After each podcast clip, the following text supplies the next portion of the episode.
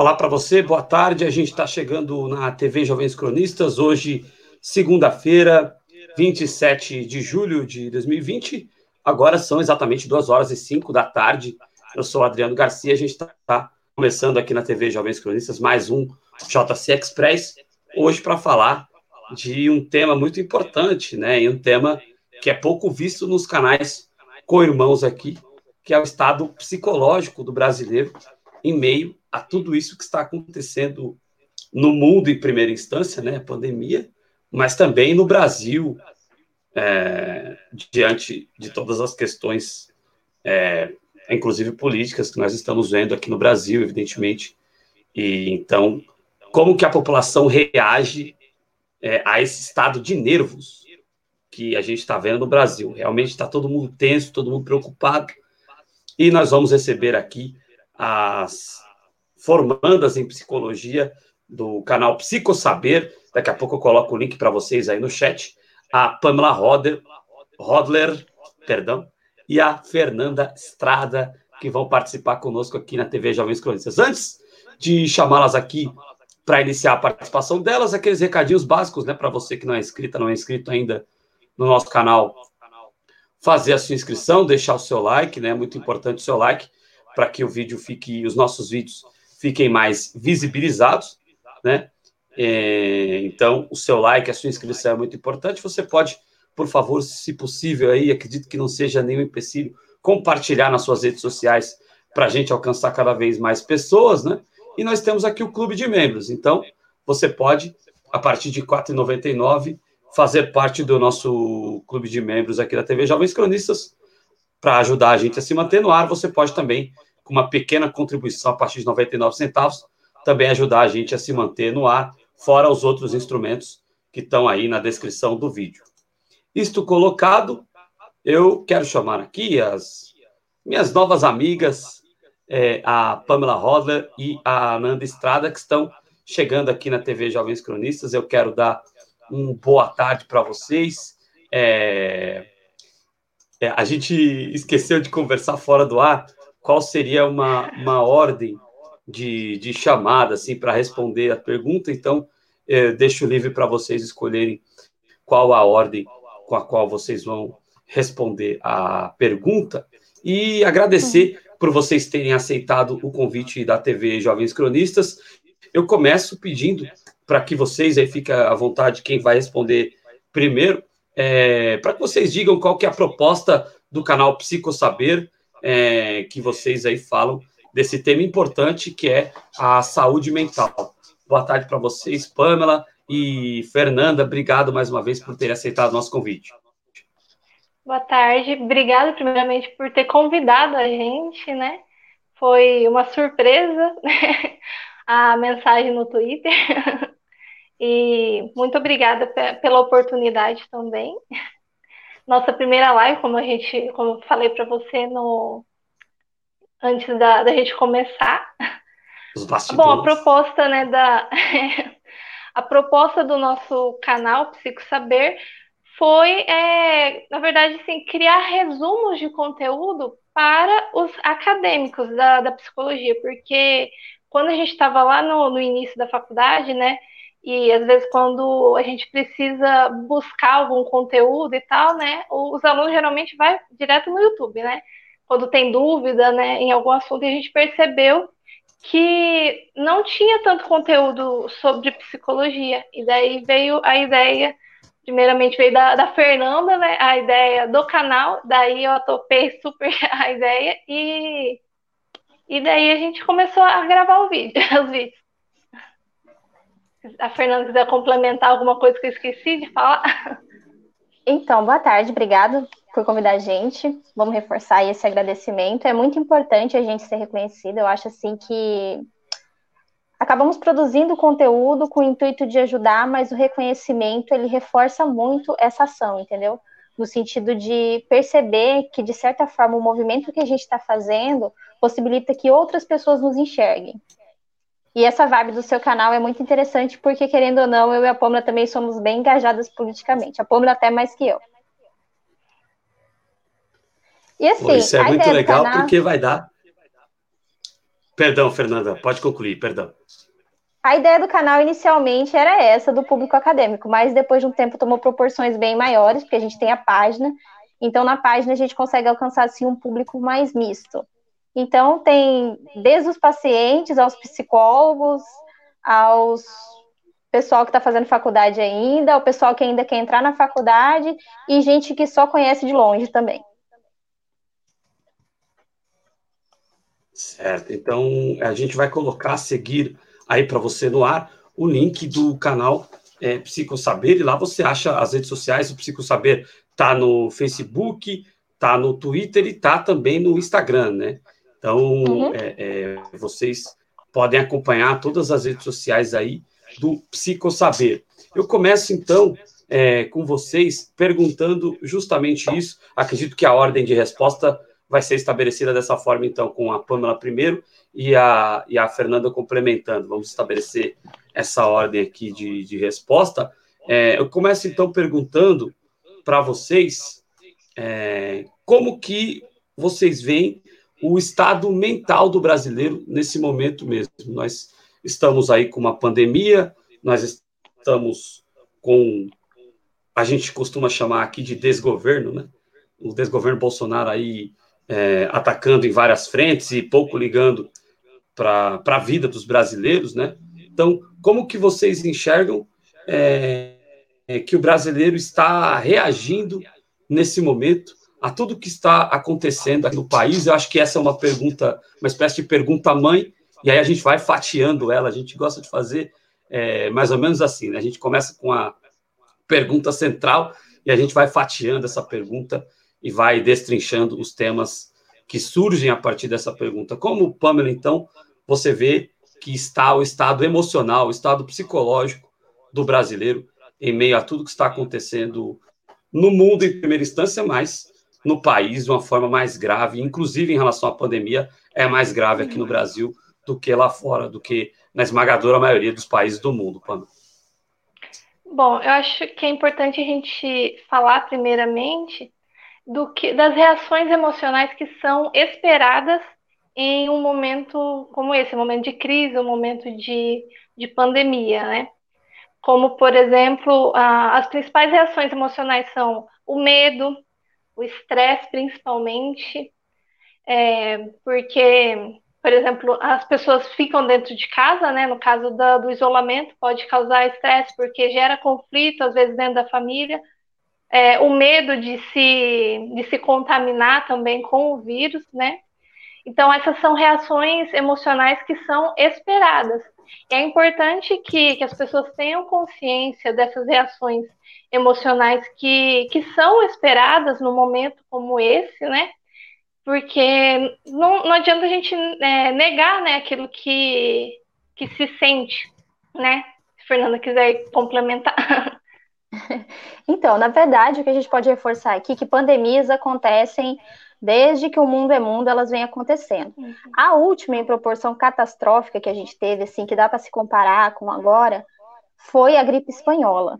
Só que lá na gripe espanhola a gente não tinha psicologia e a psiquiatria de uma forma tão moderna e engajada como é hoje. Então não foi possível fazer estudo científico, nenhuma análise do que aconteceu posteriormente, de quais foram as possíveis consequências dessa gripe espanhola. O que a gente pode avaliar e o que a gente pode pressupor é o que acontece com o ser humano quando ele está em situações de alto nível de estresse, que é exatamente o que está acontecendo hoje. A gente tem o estresse aí causado pela pandemia, que por si só já é um fator bastante estressante, e daí tem as questões que vêm junto, que é o medo de ser contaminado, é, alterações de rotina, pessoas tendo que ficar sozinha ou tendo que ficar no convívio familiar durante um longo período de tempo. Então, são coisas que vão exigindo muito do cérebro da gente, o cérebro não está adaptado. Esse grande nível de exigência gera um estresse muito grande. E esse estresse é altamente prejudicial, porque ele é um estresse que gera desgaste, não só do ponto de vista emocional, mas do ponto de vista físico também.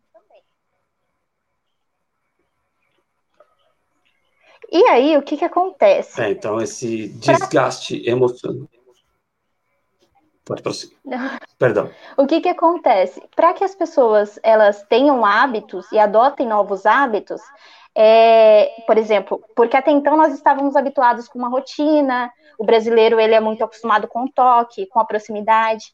Para que a gente adote novos hábitos e se restrinja disso que a gente já está acostumado, é necessário que haja uma percepção de risco. E a percepção de risco, ela acontece primordialmente através da informação. Então, você falou assim, a que, a que nível, a que ponto, como que está essa saúde mental do brasileiro? Se a gente avaliar hoje em dia que tem um nível de informação importantíssimo que é verdadeiro, mas também temos um nível de informação muito grande, que são aí as nossas fake news. Então a gente está causando mais um estresse no ser humano, no nosso brasileiro, porque ao mesmo tempo que a gente está enfrentando uma pandemia e todas as consequências dela, a gente também está encontrando um desencontro de informação muito grande. E isso faz com que as pessoas tenham mais resistência a adotar os comportamentos necessários e indicados. Principalmente quando essas informações, essas fake news, é, vêm de, de pessoas é, de cargos públicos, né, de cargos é, que deveriam compartilhar informações é, verdadeiras, né? E, e, de certa forma, assim, isso, de certa forma, não, isso influencia muito, né, no comportamento da, na, das pessoas, né? Influencia se as pessoas vão adotar ou não a, os comportamentos adequados para que elas se protejam é, da pandemia, né, se protejam do, do vírus. Daí esse desencontro de, de informação acaba prejudicando muito, né? Inclusive, é, influencia bastante é, quando as pessoas têm consciência de que elas precisam ficar em casa por um bem maior, né, pra, por um bem coletivo, isso faz com que as, essas pessoas que estão tendo que se isolar, estão tendo que ficar longe dos amigos e tal, se sintam, não se sintam tão mal quanto aquelas pessoas que, que estão fazendo isolamento e estão se sentindo obrigadas, estão se sentindo presas. Então, assim, é muito importante que, que se tenha essa consciência de que o isolamento é para um bem maior. Isso tanto para que as pessoas se sintam melhor também. Né? Perfeito, né? Então é, é, é, importante observar esses aspectos, né? A desinformação promovida pelas fontes que seriam as fontes oficiais, né? Acabam é, como é que eu posso dizer, acentuando né?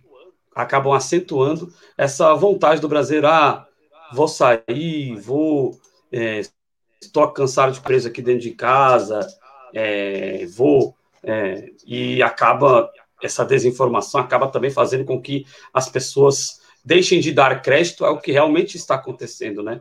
Estamos aí chegando na marca de 86 mil vidas perdidas aqui no Brasil, então, é, o fato disso ser minimizado, né, acaba faz, gerando na população essa dúvida, que é uma dúvida muito triste, que ela não deveria existir, né? Muita gente está aí perecendo por conta do, do coronavírus, que é algo antinatural, você é, perecer por conta disso, que não tem tratamento, que o tratamento, entre aspas, é a prevenção, é ficar em casa, o máximo que se possa, quem possa, evidentemente, né? Porque o Brasil, infelizmente, ele não adotou praticamente nenhuma política para evitar que as pessoas precisem sair, né?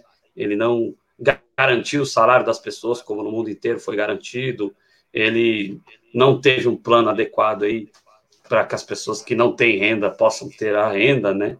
É, os, lançou esses 600 reais a contragosto e dificultou ao máximo o alcance das pessoas. Então, realmente, é, é uma série de fatores que faz com que, é, primeiro, as pessoas que fiquem em casa é, fiquem cada vez mais desesperadas é, é por estar nessa condição de ficar preso, né? É, entre aspas, né? De ficar ali isolado. E, por outro lado, há uma grande parcela de pessoas, né, Pamela, ela, elas têm que ter esse desejo de sair e, e, e acabam saindo aí, acabam tendo comportamentos que facilitam a transmissibilidade aí do, do vírus, né? Sim, isso, realmente. Então, por isso que é importante, né, que, que se tem, né, deveria ter é, a divulgação de informações científicas, informações adequadas a cada, cada público também, né?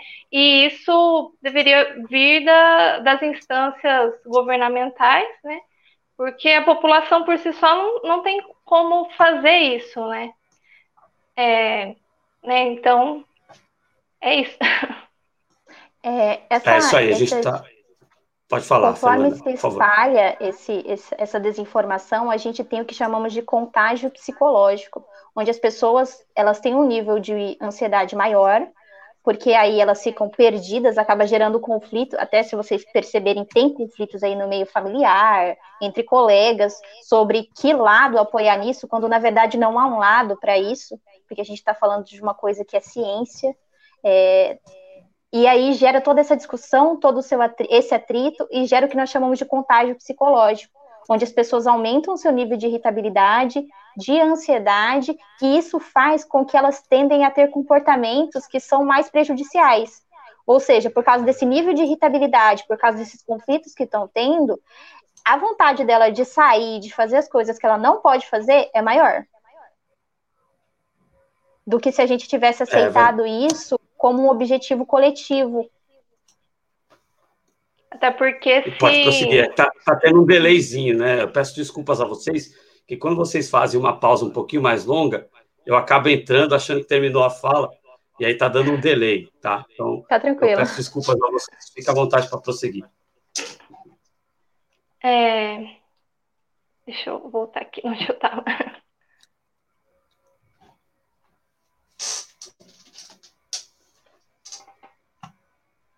Bom, é, a gente está recebendo aqui a, a, Fernanda Estrada e a Pamela Roda.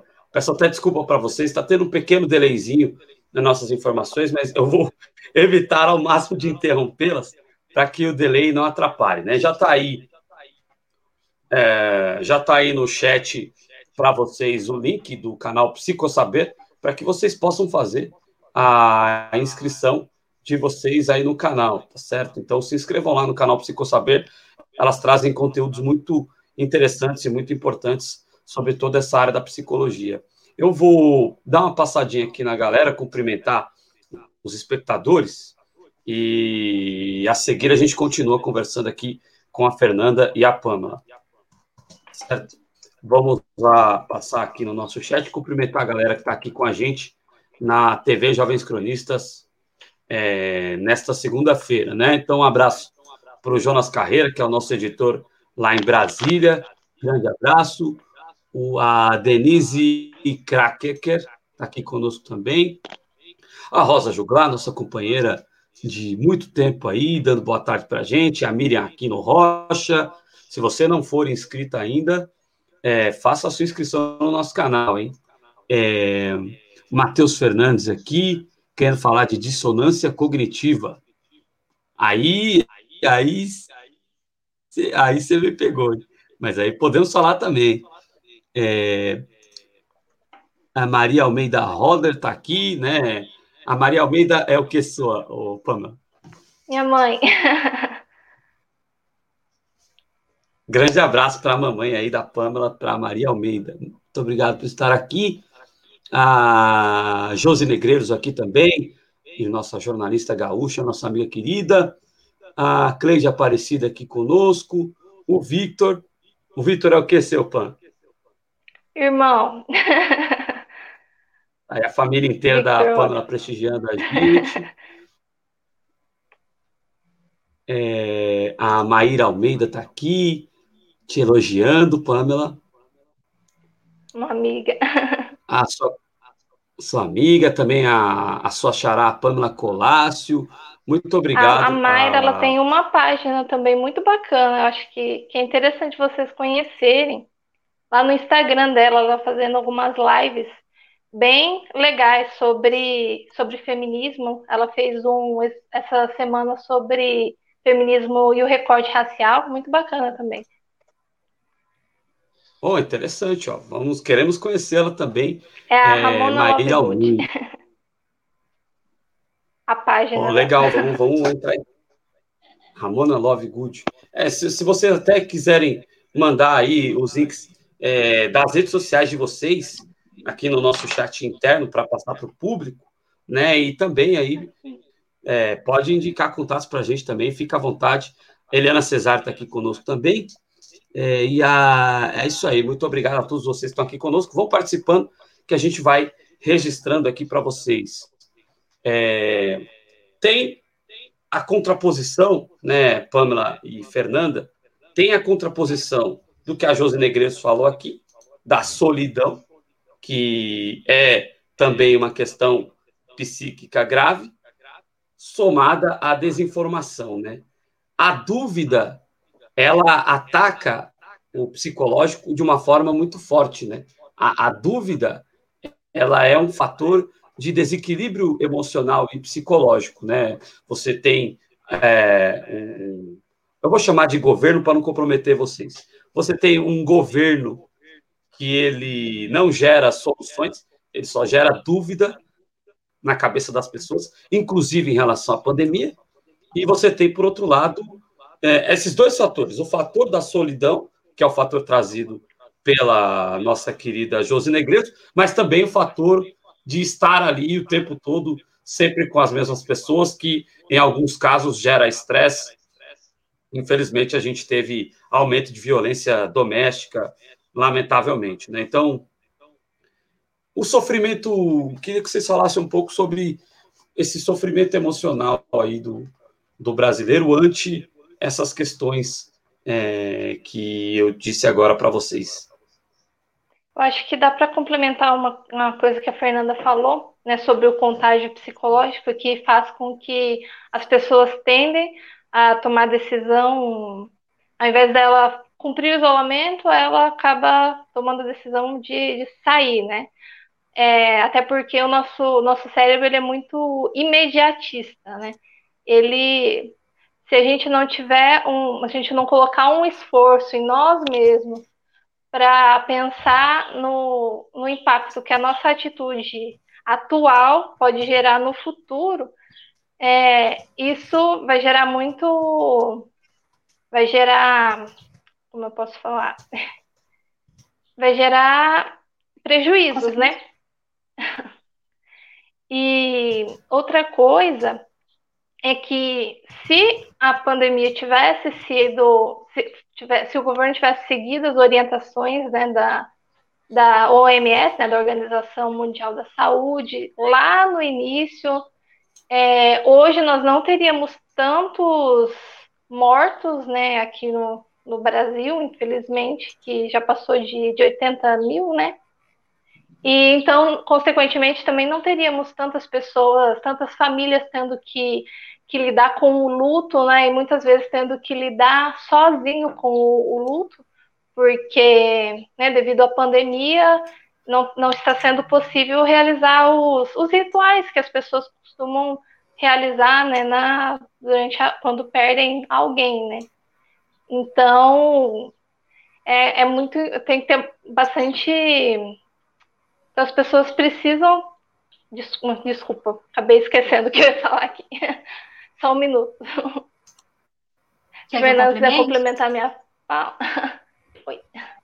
Ok. Uma coisa que é muito importante, que talvez as pessoas ainda não deem muita atenção, é que elementos que não estão ligados somente à base biológica são muito importantes também para o surgimento e para o agravamento de doenças. As pessoas pensam, a gente ainda bebe daquela fonte de que a mente e o corpo são coisas separadas e que uma não influencia na outra. Mas, atualmente, com as pesquisas que têm sido feitas, da neurociência, tudo que a gente tem descoberto é que está muito interligado. Uma coisa está muito ligada com a outra. E a solidão, ela não é só solidão. A solidão, em alguns países, já é considerado é, uma questão de saúde pública. No Reino Unido, por exemplo, já tem um cara, um ministro, que cuida só da questão da solidão.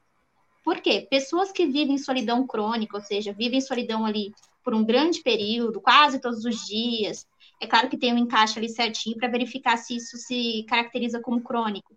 Mas essas pessoas têm maiores chances de desenvolverem doenças cardiovasculares, doenças como transtornos e até doenças outros tipos de doenças, doenças crônicas, estão altamente relacionadas com o nível de solidão. Então é muito importante a gente reforçar isso. Porque as pessoas às vezes pensam que as questões de saúde mental é uma coisa muito superficial, mas a gente não pode separar mente e corpo nesse momento, porque os dois estão interligados de forma que se um não estiver funcionando direito, o outro também não vai. Uma coisa que você falou e que é muito importante, o convívio familiar ele gera estresse, mas o contrário também é verdade.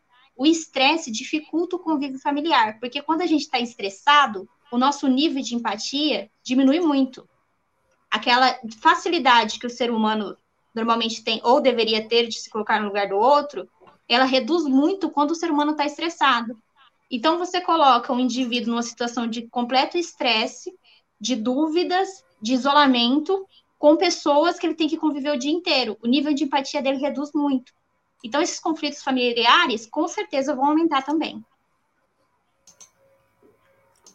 Perfeito. Aí é, eu continuo com você, Nanda, é, para perguntar como que a, a, pessoa pode fazer, mesmo estando em isolamento, como que a pessoa pode fazer para tentar diminuir essa carga de estresse, para tentar passar desse estágio emocional que pode estar abalado ou a caminho de uma depressão, que é uma coisa muito comum, infelizmente, né?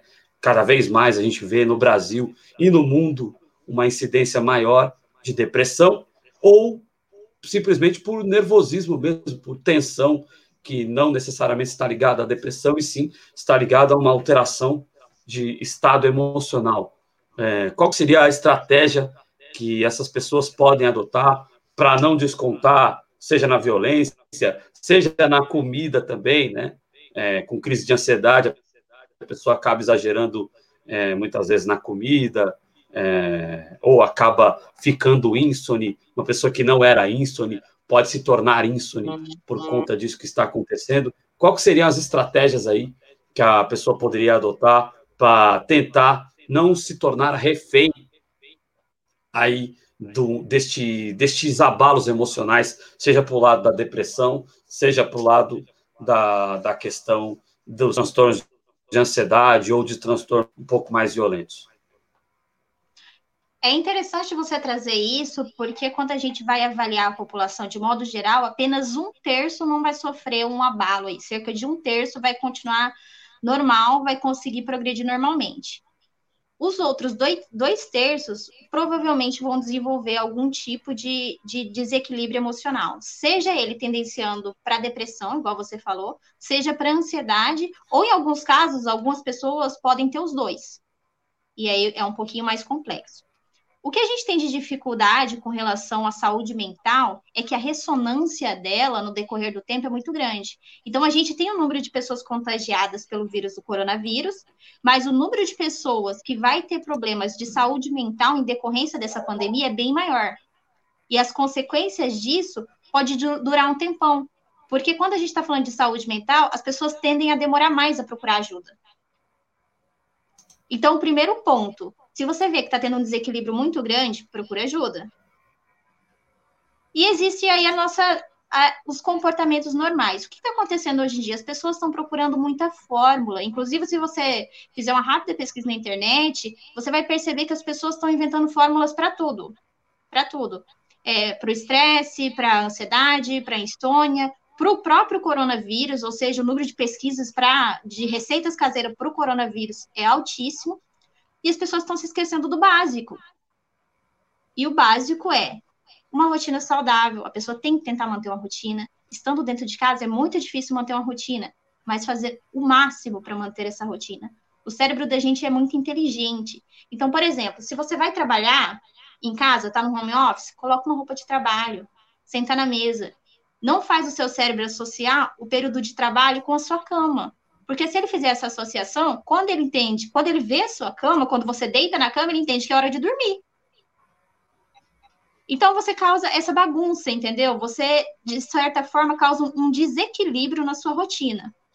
E tem a questão da alimentação. Uma alimentação saudável influencia muito.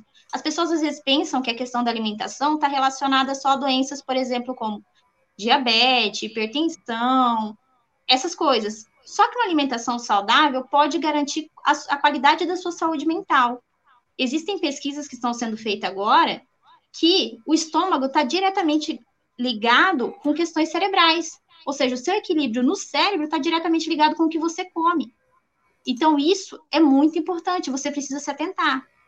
A questão das atividades físicas. Tem muitos lugares onde as academias estão fechadas. É necessário que você tenha uma rotina de atividade física. Crianças que pararam de ir para a escola, porque as escolas são todas fechadas, que tinham o hábito de ter atividade física na aula de educação física, precisam começar a ter essas atividades em casa. Ah, por quê? Só por uma questão de um corpo saudável? Não, não só por uma questão de um corpo saudável, mas de uma mente saudável também. Quando você pratica exercício, você libera endorfina. A endorfina reduz a dor, mas não é só a dor física. A endorfina também reduz a dor emocional. Acesso a notícias, evita muita notícia. Não dá para controlar tudo. Tira um tempo do dia. Você não pode virar um alienado também, né? mas tira um momento do dia para poder absorver essas notícias, para poder ler. Um bom momento para você ter acesso a essas notícias e depois da atividade física, porque você vai estar com o nível de endorfina elevado, então elas vão te abalar menos. E assim, no caso é essa tríade, sabe? Essa questão da, da atividade física, tentar manter uma rotina, alimentação, não deixar de se cuidar porque você está isolado, porque as pessoas estão entrando num ritmo em que elas querem fazer tudo com pijama. É, algumas pessoas já têm relato de gente que não está penteando o cabelo. E assim, ah, isso pode ser consequência de um quadro depressivo? Pode, mas ao mesmo tempo que isso pode ser consequência, pode funcionar como causa. Então, o comportamento ele vai interferir na saúde mental da mesma forma que a saúde mental vai interferir no comportamento. Então, hoje você não, hoje você levanta, não penteia o cabelo, não se cuida porque você está com um pouquinho de preguiça. Mas se isso se tornar um hábito, pode desencadear algum tipo de transtorno. E é importante também é, tomar cuidado com essa questão da, da rotina, né? Porque tem muita gente, né, principalmente no, no começo da pandemia, né, que, que começava a falar, ah, utilize esse tempo vago para fazer um milhão de coisas, né? Mas, assim, a gente tem que ter consciência de que nós estamos no meio de uma pandemia. Então, todas as pessoas, a maioria das pessoas estão abaladas, é, mudou, mudou a rotina. Então, assim, a gente tem que tentar manter uma, uma certa rotina, mas tem que tomar cuidado para não se culpar quando na, em algum dia você não conseguir seguir aquela rotina, porque tá todas a maioria das pessoas estão passando por esse momento delicado, está afetando todo mundo. Então, se culpar também não vai funcionar. Então, é, a gente tem que estabelecer uma rotina, sim, mas essa rotina tem que tem que ser adequada com os seus limites, né? Não adianta você sentar no dia e falar amanhã eu vou começar a fazer atividade física, vou me alimentar super bem, vou estudar, você vai chegar no outro dia e não vai fazer nada. Tem que estabelecer aos poucos. Ah, eu vou, é, eu preciso fazer atividade física, então vou começar duas vezes na semana. Comece aos poucos, né? É importante que, que a gente estabeleça metas que sejam reais e adequadas é, com os nossos limites, né? Então é muito importante que cada pessoa se conheça também, né? Para saber quais são os seus limites, né? E não se culpe, né? Quando por algum motivo não conseguir fazer algo, né? É, a gente está passando por um momento, como eu disse inicialmente, de grande estresse. Então, esse não é o momento para você tentar extrapolar. Tem gente que quer adquirir novos 300 hábitos no período de uma quarentena. Gente, é possível? É possível. Mas vai te afetar negativamente. Porque adquirir novos hábitos gasta energia absurda do cérebro. O cérebro está acostumado a trabalhar no modo automático, que é aquilo que a gente chama de hábito. Então, quando você tenta implementar alguma atividade nova na sua rotina, isso exige uma energia muito grande. Vai gerar maior desgaste, vai te deixar mais estressado. Você tem que respeitar os seus limites, sempre tentando compreender aquilo que está dentro da realidade. E como a gente está passando por um período de estresse muito grande, exige menos de você, mas também exige menos dos outros. Porque o desempenho, automaticamente, ele vai estar tá abaixo do que era antes da pandemia.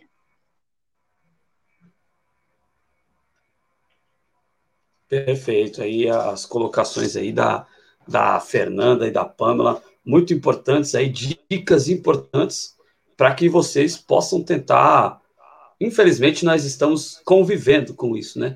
Então, é, é uma realidade que está aí, né? Governamentalmente, tem muito pouca ação para que as pessoas possam é, ter uma convivência ou ter uma retenção maior desse estágio de pandemia. Então, nós temos que conviver e traçar estratégias importantes para é, é, conviver com isso da melhor forma possível, sem nos tornarmos vítimas disso, seja da própria pandemia em si, seja da própria doença em si, seja da questão também é, de nos afetar psicologicamente em relação a isso, né? Por isso que é importante a presença da, da Pama e da Fernanda aqui conosco na TV Jovens Cronistas. Bom, vou dar uma passadinha aqui na galera e daqui a pouco a gente entra na questão do Brasil, né? É causa e consequência. É, é, eu acho que a fala da Fernanda foi muito feliz, né? Porque tudo pode ser causa, mas também pode ser consequência, né? E eu acredito Sim. que, é, é, em grande medida, o estágio que o Brasil está é, é, é pela causa, né? Muita gente estava nervosa e votou num discurso bastante abstrato, né? Mas um discurso abstrato que, se por um lado é abstrato, por outro lado ele fala: olha, agora é seriedade, era isso que eu queria. Então vou colocar o cara lá e, e aí quando o cara chega lá, as pessoas percebem que não tem seriedade. E por outro lado é consequência. As pessoas estão vendo o que está acontecendo no Brasil, estão ficando mais nervosas. Eu vou nisso a seguir com a Fernanda e a pôs uma passadinha aqui na galera para mandar mais abraços aqui para a galera. Quero agradecer ao Paulo Rosa, que está aqui conosco. Muito obrigado pela presença. Ele que é lá de Gravataí, no Rio Grande do Sul. Tamo junto na luta, companheiro. Muito obrigado, hein? É, a Gabriela Oliveira está conectada também, muito obrigado. É, o, o, Paulo Rosa está dizendo uma coisa que é verdade, né? Péssima companhia é pior do que a solidão. É, é realmente é, é, é uma verdade que você está falando. E péssima companhia pode também gerar é, é abalos psicológicos, né? É, é, até um gancho até de uma pergunta, né? É, relações abusivas, né? É, tendem a crescer em meio a uma pandemia como essa, né, Fernando?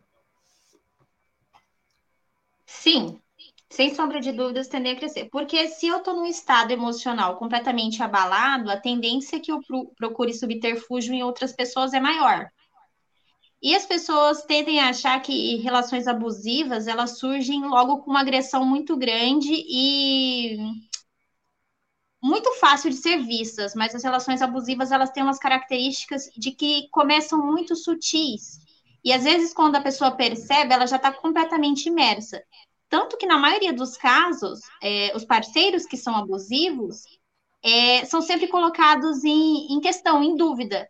Porque quando as outras pessoas ouvem que aquele parceiro é abusivo, costumam não acreditar. Tendem a ser pessoas que têm uma facilidade muito grande de manipulação. Eu vi alguém falando é aqui verdade. que as pessoas buscam buscam se acalmar no álcool.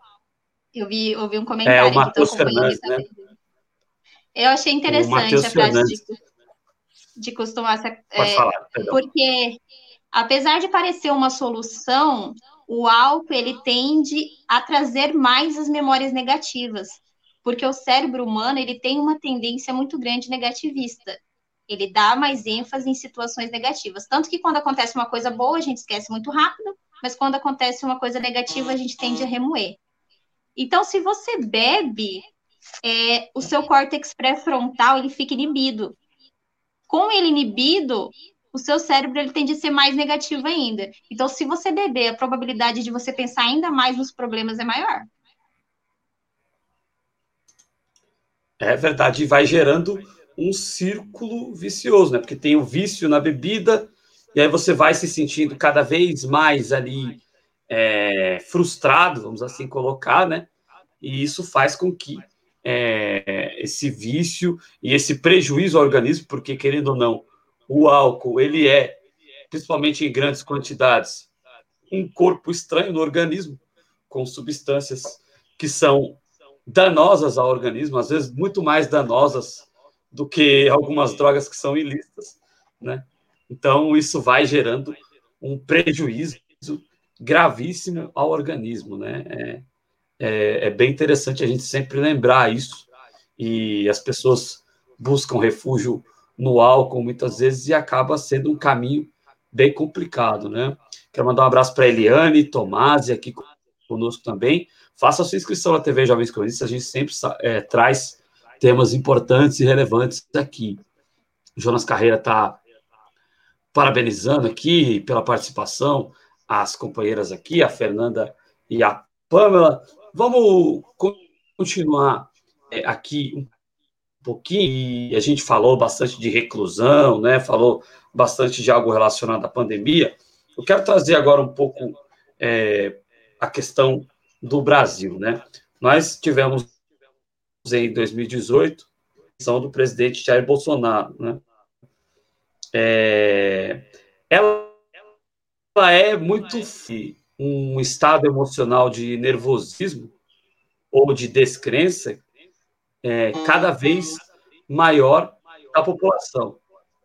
E é, essa eleição gera um de cada vez mais nervosismo na população, primeiro políticas públicas e depois é, pela própria normalização de alguns comportamentos é, que são inadequados para com as pessoas, né? É, se você quiser falar disso, Pamela, fica à vontade. Bom, é... ou se a Fernanda quiser falar, pode falar, a Pamela e a, a Fernanda complementa, perdão. Bom, as ações, né, é, tudo é político, né? Primeiramente, acho que a gente tem que começar a partir daí, né? Que absolutamente a nossa vida toda é política, né? Então, tudo que acontece é, no governo vai afetar as nossas vidas de alguma maneira. E o fato de nós termos entrado, né, é, em, um, em uma pandemia, né, e que um, o governo não tomou atitudes, né, e que consequentemente agravou a situação da, da pandemia, né. É, até tem um artigo que, que a gente que, que a Fernanda a gente tava, que a gente leu antes da, da, da, da live, né? A gente até deixou salvo que ele sugere, né, o deixa eu ver, sugere a, as ações governamentais que, que deveriam, né, que, que seria o esperado a se acontecer é, durante uma situação de crise, durante uma, uma pandemia, né? E também é importante considerar que, que muita, tipo, a, em uma situação como essa de uma pandemia, geralmente se prioriza a contenção né, do, do vírus, né? Contenção da parte biológica e, que nem a, acho que a Fernanda tinha citado né, anteriormente, né? Às vezes acaba deixando de, de lado a, a parte psicológica, né? A saúde mental. E levando em consideração que, que aqui no Brasil a gente não teve ações nem para conter a parte biológica, né, nem para conter o vírus, é, então, a saúde mental acabou também ficando mais deixada de lado, né? Fernando, quiser complementar. Na verdade, é, o que mais assusta, talvez, principalmente as pessoas que, que, que estão no, no, meio acadêmico e, e que buscam soluções no viés da ciência, talvez é esse negacionismo que acabou vindo junto com esse novo governo, entendeu? A gente está tendo uma onda de negacionismo muito grande. A gente está vendo reflexos disso porque, por exemplo, está tendo campanhas anti-vacina, está tendo doenças que haviam sido erradicadas estão voltando. Então, o que está acontecendo? A gente tem que tentar entender também. E como acadêmicas, de certa forma, é, a gente também tenta trazer é, esse conhecimento em uma linguagem mais fácil, porque muitas vezes a ciência fica restringida ao público acadêmico. As pessoas não compreendem como funciona a ciência. A maioria das pessoas não simplesmente não entende o que está acontecendo. E aí elas tentam entrar em atrito com a ciência utilizando do senso comum. O senso comum tem sim a sua importância, tem sim a sua relevância, tudo que a gente conhece hoje em dia de ciência, em algum momento partiu do senso comum, mas tentar combater ciência com senso comum é muito perigoso, principalmente porque agora a gente está falando de vida, entendeu? A gente já não está falando mais é, se um determinado planeta é planeta ou não é, se a Terra é redonda ou se ela é plana. Agora a gente está falando de números que significam vidas. Isso afeta diretamente na população brasileira. Existe aí uma perda de vida muito grande, mas você imagina as consequências na saúde mental desse, dessa população a longo prazo? Como que vai funcionar? O pessoal que está ali na linha de frente, que está vendo tudo isso acontecer, que está tendo que lidar direto, ali de forma direta, com as consequências disso, vendo uma galera se negando a acreditar. Tem gente que nega que o vírus ainda exista. Então, é muito grave, sabe? Porque agora a gente não está falando mais de coisas que são superficiais, a gente está falando de vida. É, e realmente a gente falando de vida e o negligenciar da vida, né? Isso que é o mais grave.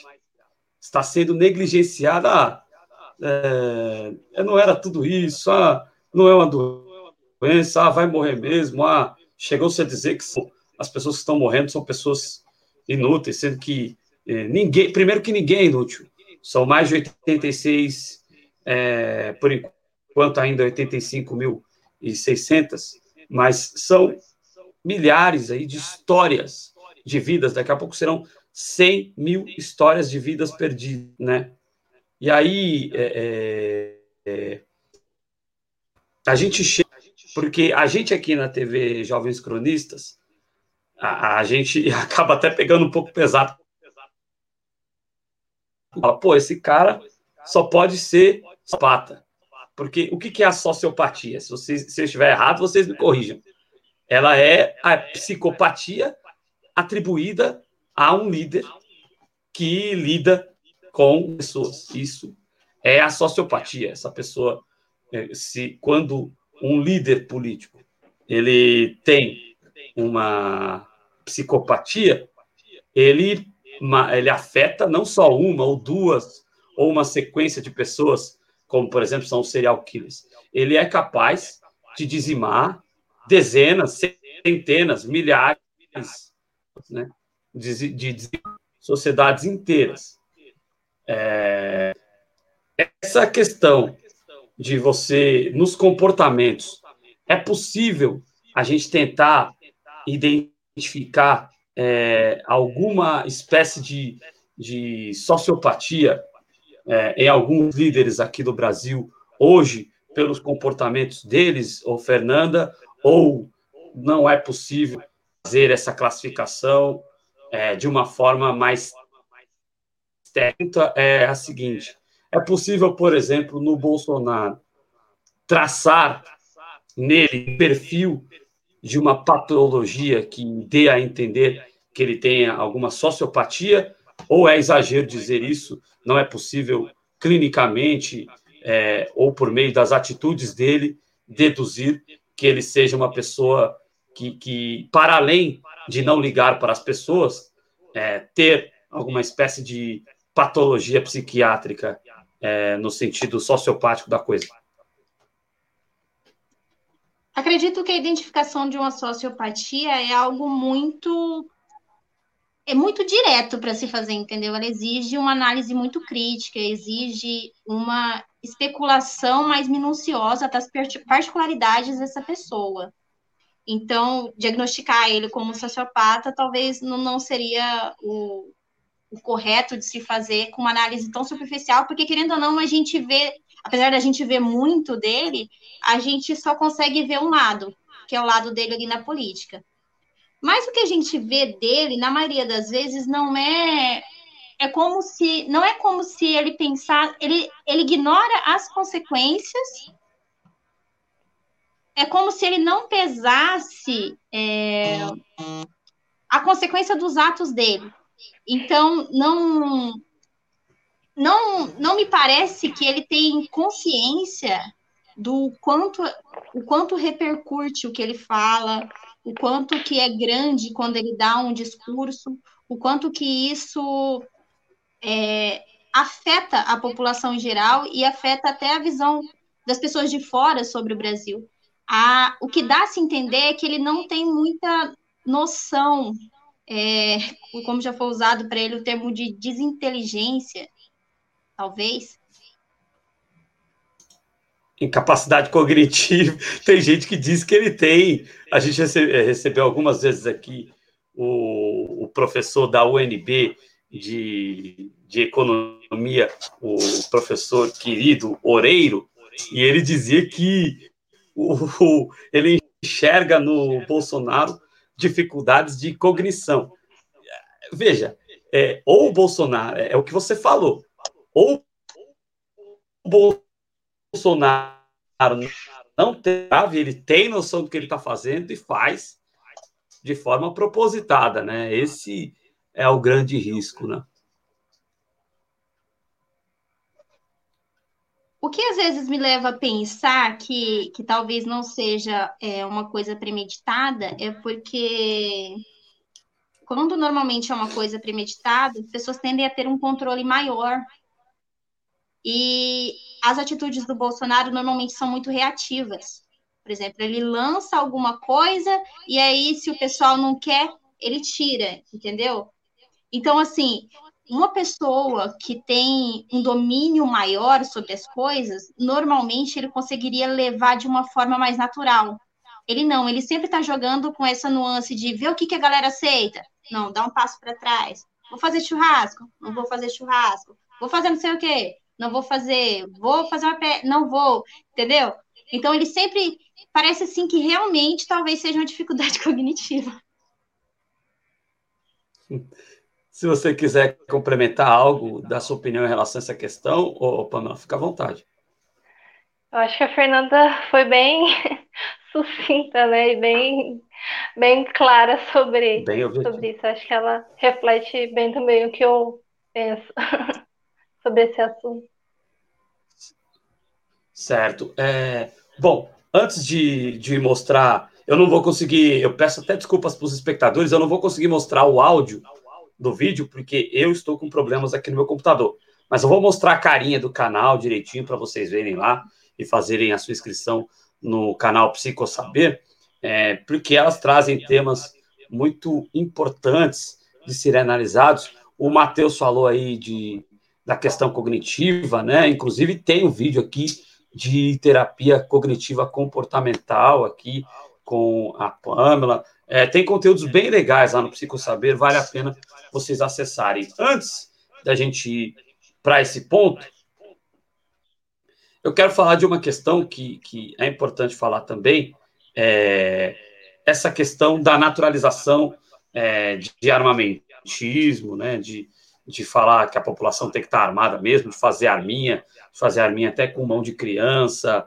É, isso é uma naturalização da violência que reflete nos números de aumento da violência no Brasil, que muitos casos de violência doméstica, muitos casos de violência de aumento de, de, de violência é, nas comunidades, de briga entre pessoas que não necessariamente estão no meio de, de algum crime. É, vocês enxergam essa naturalização, por exemplo, da questão armamentista, né, como é, algo que reflete de forma real no, no estado de nervosismo das pessoas, aumentando assim, assim a violência dentro de casa e no perímetro assim urbano, por exemplo, no bairro da pessoa, ou a pessoa brigar no, no trânsito, ou brigar porque o vizinho, é, ela gosta de rock and roll, ela gosta de rock and roll, e aí o vizinho, e aí o vizinho, por exemplo,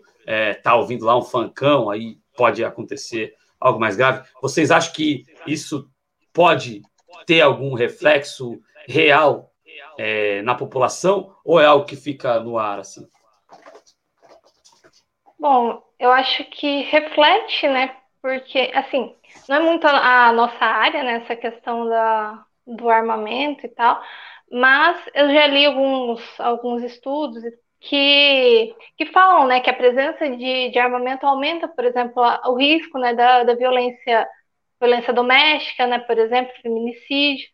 e que, né, porque muito, um, alguns dos argumentos para a liberação, né, da, do armamento, né, é que a mulher vai poder se defender, né, mas, é, na verdade, acontece o contrário, né, quem vai acabar se armando vai ser o agressor, isso vai prejudicar, então, acredito que, que afeta sim, né, eu acho que, que antes de se pensar em armar a população, deveria se pensar em investir na educação para que é, quando uma pessoa chegar na vida adulta, não, não ser necessário que ela se defenda de algo, né? Porque a partir da, da educação as pessoas, é, consequentemente, a sociedade melhora, né? A criminalidade reduz, então, é, consequentemente, não tem um motivo para que se tenha uma arma, né? Então, eu acredito que, que sim, né? Que influencie. As pessoas estão tendo uma é, dificuldade Fernanda, muito grande de ver é, os resultados causados por discursos, porque elas falam assim, ah, mas fulano não fez isso, ele só disse, ele só falou. Mas a gente tem uma, uma percepção de que esses discursos, de certa forma, validam determinados comportamentos. Então, por exemplo, principalmente quando alguém na esfera em que ele está, onde ele, ele exerce um, um, uma função de muito poder, é a função de maior poder dentro do país, quando ele dissemina a ideia de que a violência, na verdade, é uma coisa banal, isso, de certa forma, com certeza interfere. A gente via que essa galera estava meio adormecida, porque de uma hora para outra parece que esse pessoal foi autorizado a dizer barbáries de uma forma que isso não fosse considerado uma barbárie. Então, de certa forma, esse discurso dele invalida sim, e a partir do momento que invalida, que valida é, comportamentos do tipo as pessoas dizerem que que tem que matar mesmo, que vai matar determinado grupo específico ou coisas desse tipo, é, o que o que será? Por que, por que pensaríamos que não validaria também o comportamento? se valida o discurso e o discurso é um ensaio, talvez, para o comportamento. É, tem toda a razão.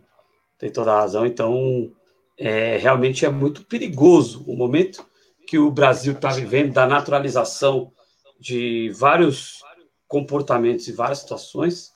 É, é um momento bastante perigoso para o Brasil e que pode afetar a, a, as ações das pessoas, das a saúde mental das pessoas, o estado de estresse da pessoa, o nervosismo e também o estado emocional, gerando ansiedade, gerando é, uma violência maior dentro das pessoas. Então, é, realmente, é, o Brasil 2020, como diz o título do vídeo, ele é um país hoje que faz mal, para a pessoa. Né? É, é, é, é um, o, o momento que nós estamos vivendo do Brasil de 2020 é o momento do país que pode ser é, ter uma maior possibilidade de desencadear algum problema emocional ou algum comportamento é, que saia fora do, do, de um padrão correto emocional da população, né, Fernanda? Eu acho que a gente consegue chegar a essa conclusão que o, o Brasil de hoje ele é muito mais perigoso para as pessoas emocionalmente do que um, um país dentro de um estado de normalidade institucional, que é o que a gente não está vendo hoje, né, o, o Fernando? Exatamente. É isso aí. Eu vou dar uma passadinha aqui na galera para que a gente possa encaminhar o nosso programa aqui. É, mandar um abraço para o companheiro Cristiano Araújo, do canal Em Nome da Rosa. Faça a sua inscrição lá no canal Em Nome da Rosa, sempre conteúdos muito legais com o companheiro Cristiano Araújo. É, é isso aí, vamos ver quem mais. É, o Paulo Rosa, ele vai pela onda a gente, eu uso muito esse termo porque eu vejo comportamentos do, do Bolsonaro que que me fazem levar a essa conclusão. Mas é claro que é um palpite, não é uma conclusão científica, não tem uma base, por isso que é, eu achei interessante. Até é uma pergunta meio bomba, mas a, a Fernanda conseguiu, é, acredito que, se posicionar muito bem é, na questão acadêmica dela em relação a isso. É claro que não tem como, sem analisar, por exemplo, fazer um perfil psicológico do cara, não tem como diagnosticar. Fica mais na onda do palpite. Eu, como jornalista palpiteiro, né? Todo jornalista é um palpiteiro, estou mais à vontade para externar. É muito mais um sentimento em relação a ele do que um diagnóstico, né? É... A, a Samara Stefa está dando parabéns aqui para a Pamela e para a Fernanda. É... A Never está dizendo que o Bolsonaro pode ser um personagem. São mais de 30 anos fazendo esse personagem, né? É, haja tempo aí de uma máscara. Eu acredito que, que ele, ele, ele é assim também fora dos bastidores, então não é um personagem, acaba que ele é, deve ser desse jeito aí dele mesmo, né? Deixa eu ver, a Maria das Graças Mendes está aqui conosco também. Paulo Guedes é, também a Never classifica como um cara que possa ter um comportamento sociopático. É, o Em Nome da Rosa também. É, deixa eu ver. A Maria, a Maria, Maria das Graças Mendes Santana está dizendo aqui que como vocês psicólogas acreditam que além do Covid é, ela meio que respondeu isso no começo do programa, viu, Maria? Se você voltar lá, é, as meninas falaram aqui de, de, dos fatores psicológicos que, que as pessoas possam para encarar aí essas questões, né? É, mas aí, sucintamente, ô Fernanda, a Maria das Graças chegou depois, que, que você indica é, comportamentalmente que as pessoas podem fazer para se manterem é, serenas nesse momento aí do Covid-19? Bom, a gente tem que começar pelo básico, que é aquilo que já é indicado muito antes da pandemia. Tentar ter uma rotina saudável, alimentação, atividade física, e não se cobrar demais, como a Pamela disse também, para tentar fazer essa rotina ser real. Respeitar o seu limite, porque na pandemia a tendência é que a gente esteja produzindo menos. E produzindo menos, consequentemente, talvez algumas atividades vão ser deixadas para trás. Não é o momento de tentar surtar e ler um livro é, inteiro, se você nunca leu, adquirir novos hábitos que extrapolem a sua capacidade, é necessário respeitar os seus limites. Ter pouco contato com informações que são muito catastróficas, é, reservar um tempinho do seu dia ali para ler o que for necessário, mas evitar ficar tendo muito contato, porque a gente já está fragilizado. Se a gente fica consumindo esse tipo de coisa, a tendência é que esse sentimento piore. Mas é isso, tentar ter uma rotina o mais saudável possível. Alimentação, atividade física, reservar um tempinho para o lazer e aproveitar realmente esse lazer. Não é colocar uma série, ficar vendo a série, mexendo no celular fazendo outras coisas. Fazer as coisas que você tem que fazer e respeitar o tempo para isso. Perfeito, perfeito. Você quer acrescentar algo, Pamela? Fica à vontade. Eu acho que a gente esqueceu de falar também da, do sono, que é muito importante, né? É verdade. Isso. que é muito importante a gente ter, né, além da rotina do dia, né, ter um, um horário fixo para dormir e um horário fixo para acordar também, porque ah, o sono, né, faz, faz com que a gente se renove, né? Então, é muito importante também e essencial, né? Uma, uma noite de sono bem dormida. Perfeito, sono e realmente a, a ansiedade, que é um momento que é algo que está o brasileiro está passando muito por isso nesse momento. A ansiedade ela pode afetar também o sono, né? Então, é, é, é importante que a gente procure exercer as atividades físicas, as atividades laborais da melhor forma possível para evitar que a ansiedade possa é, desencadear aí é, transtornos de sono, e aí porque vira, tudo vira causa e consequência, como elas bem colocaram aqui, tudo pode virar um, um círculo aí um pouco vicioso, né? Aqui vocês estão vendo é, a carinha do canal Psico Saber, aí está com cerca de 3.200 é, inscritos no canal, aí você está vendo, tem os vídeos lá, é, vídeos curtos, tá? Vídeos é, que sempre tem umas temáticas importantes aqui, vídeos com a Nanda, vídeos com a Pamela. É, fica à vontade aí para vocês é, mandar um abraço aqui para Pisco, se eu não estiver equivocado, é, é ela é pré-candidata aqui a vereadora no litoral de São Paulo. Obrigado a Pisco. Obrigado aí por estar presente com a gente. É, podem ficar à vontade aí para convidar a galera para conhecer o canal de vocês, Psico Saber. O link está na descrição do vídeo e está no chat também. Vou colocar mais uma vez. Fique à vontade, o que as pessoas vão encontrar lá no canal Psico Saber, Pamela? Bom, lá no nosso canal vocês vão encontrar conteúdos, tanto conteúdos acadêmicos, né? Tanto também conteúdos voltados ao público geral, né? É, vídeos curtos, né? Bem resumidos. É, se vocês forem olhar os vídeos mais recentes né, desse ano e os do, do ano anterior, vocês vão perceber que a gente mudou um pouquinho a, a forma né, de, de, fazer os vídeos. Agora a gente, antes a gente não fazia com slides, agora a gente está fazendo também com slides. É, e é isso, vocês vão encontrar conteúdo sobre psicologia, né? Tanto psicologia, saúde mental. E é isso. Você quer complementar, Nanda? Fica à vontade. Não, de certa forma é isso mesmo, de modo geral. É isso daí.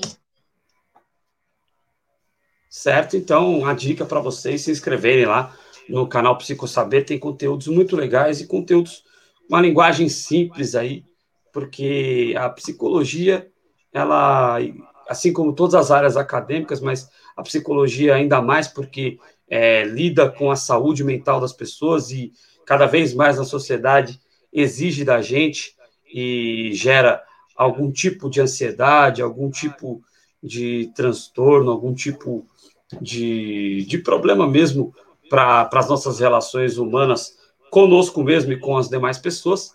Então, é, é muito importante a gente estar a par aí do que, que a gente pode fazer para ter uma, uma vida cada vez mais saudável, para ter a mente sã né, e o corpo são. É, é, e é importante também aproximar as pessoas, porque ainda existe muito preconceito né, em relação as questões da saúde emocional. As pessoas, ah, eu não vou fazer terapia.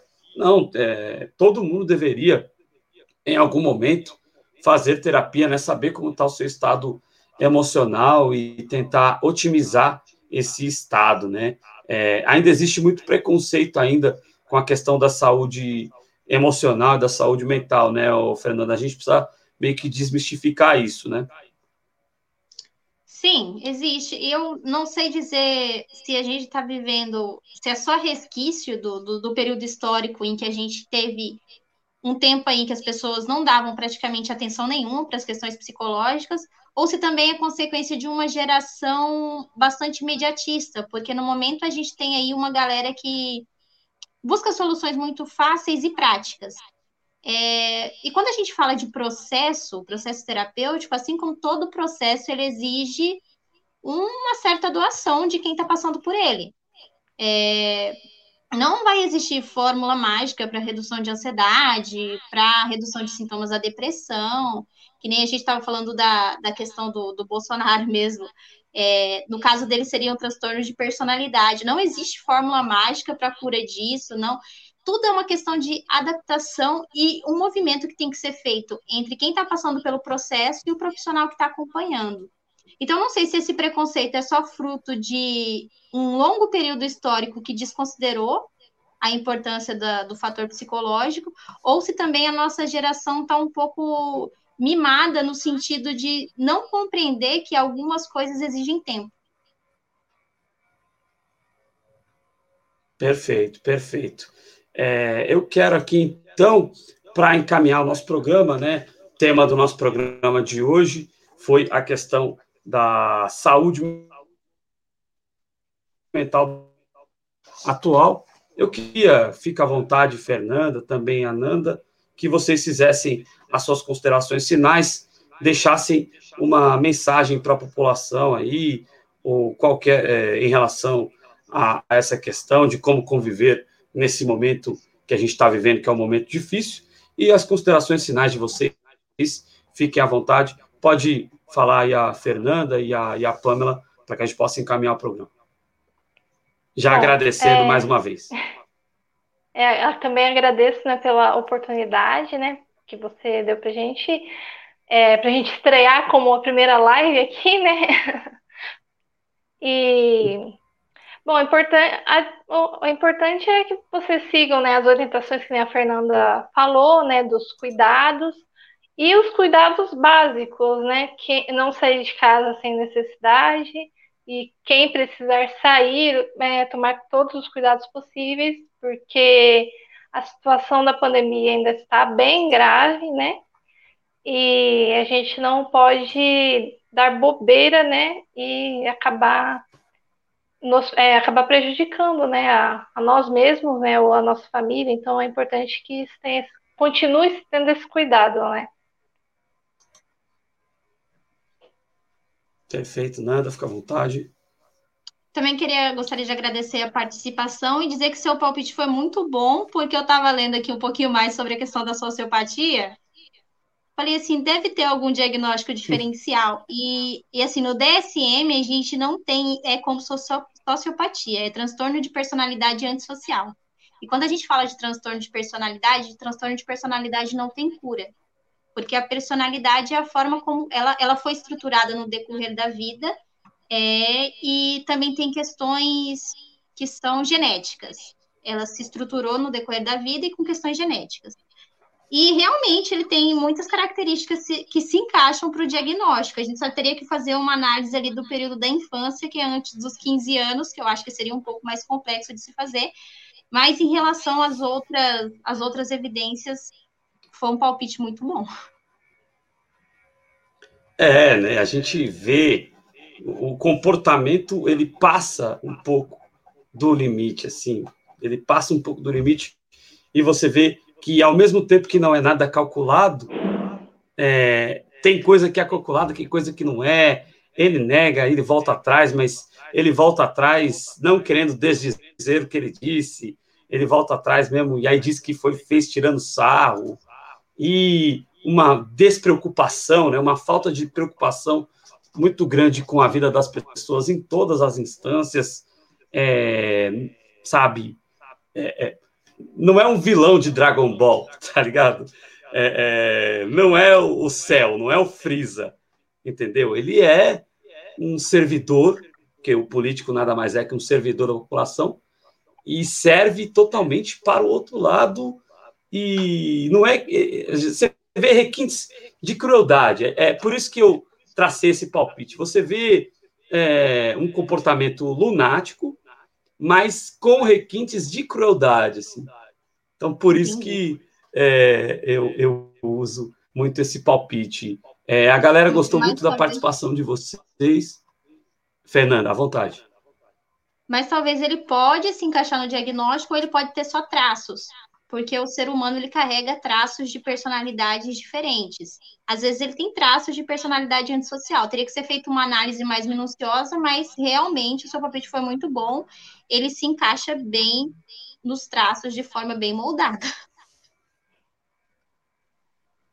É, é então cuidado com esse cara e vamos nos livrar desse cara mais porque é, ele gera na população emoções que não são emoções positivas. Né? É, é mais difícil conviver no Brasil com ele na presidência por tudo que ele gera, seja em ações, seja em palavras, seja em comportamentos. Né? É mais difícil conviver no, com esse cara sendo o líder da nação para nós e para nossa imagem, o que indiretamente até afeta a gente também. É, Fernanda, Pamela, muito obrigado pela presença de vocês aqui na TV Jovens Cronistas. Saibam que o espaço está sempre aberto para vocês. É, quiserem anunciar algo, só procurar a gente e tenha certeza que é, a gente pode sempre procurar vocês também. Muito obrigado por terem aceitado prontamente o nosso convite. Obrigada também pelo convite. Espero que vocês tenham gostado aqui da, da nossa participação. E é isso, é, gente. galera... Obrigada, espero que tenham gostado. Foi a nossa primeira live. Tomara que a gente não tenha travado muito. E obrigado por assistirem a gente. É isso aí, muito obrigado. Quero dizer para vocês também que às nove da noite tem o Conexão Progressista. Hoje quem estará com o Valdo Santos é o Cláudio Porto. Então, o Cláudio Porto estará com a gente no Conexão Progressista. Amanhã, é, JC Express é naquele horário das 18 horas, no horário das 6 da tarde. A gente vai receber é, convidado aqui na TV Jovens Cronistas. Fique ligado aqui na nossa programação. Muito obrigado às meninas, muito obrigado a todos e todas que nos assistiram e até a próxima aqui na TV Jovens Cronistas.